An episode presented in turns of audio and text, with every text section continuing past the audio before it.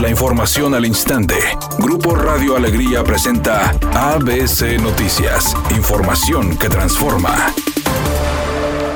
Las recomendaciones de higiene que realizaron las autoridades de la Secretaría de Salud a los municipios para los operativos antialcohol aparentemente se han cumplido ya que Monterrey y Guadalupe incrementaron las medidas de protección, sin embargo la sana distancia entre oficiales y conductores no es la correcta. En un recorrido que realizó ABC Noticias en los operativos antialcohólicas, se comprobó que las boquillas de los alcoholímetros se limpian con una misma toalla y en ambos municipios los elementos participan en los dispositivos nocturnos utilizando un traje de bioseguridad blanco, caretas, guantes y cubrebocas, mientras que el personal médico usó un traje de bioseguridad para una mayor protección. Ante los gastos de publicidad de políticos en distintas redes sociales, el colectivo Ciudadano El Futuro Florece y diputados locales presentaron un proyecto legislativo para transparentar los gastos publicitarios. Al respecto, Roberto Alviso, integrante del colectivo Ciudadano, señaló lo siguiente. Porque la ciudadanía de Nuevo León no queremos influencers, queremos políticos responsables y coherentes. Presentamos este proyecto legislativo que se llama Transparencia Digital y que consta de dos iniciativas de ley. La primera crea la Ley de Comunicación Social del Estado de Nuevo León y la segunda busca reformar y añadir disposiciones de transparencia digital en la Ley General de Comunicación Social. Entonces también le estamos pidiendo al Congreso que envíe esta propuesta para que el Congreso Federal pueda actualizar y modernizar la legislación. Por su parte, el diputado Luis Armando Torres señaló que se debe atender esta inquietud de los ciudadanos. Una ley que se tiene que armonizar es algo que ya estaba hecho, pero que de alguna forma se ha desatendido o no se quiere o no se quería en Nuevo León tomar en cuenta. Los políticos no podemos abusar de las redes sociales ¿sí? y menos con recursos públicos.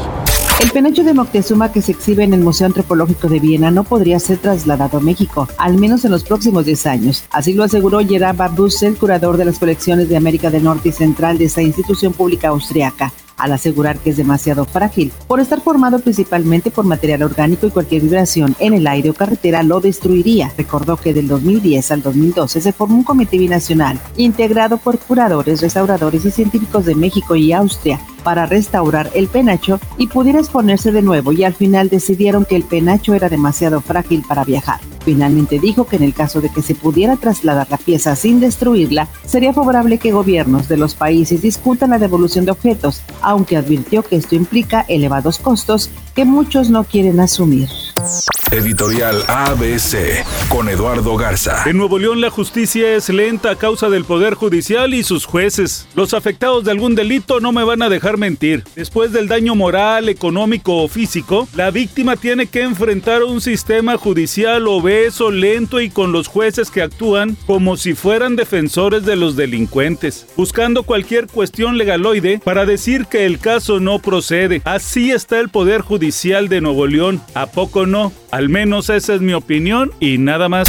La selección de México comenzó con el pie derecho sus compromisos en el 2020 y quiere seguir por el buen camino cuando se enfrente a Argelia este martes. Este duelo frente a los actuales campeones de la Copa Africana será el número 28 para México contra conjuntos de dicho continente. La estadística marca que el Tri tiene el camino libre para sumar una victoria más en la era de Gerardo Martín.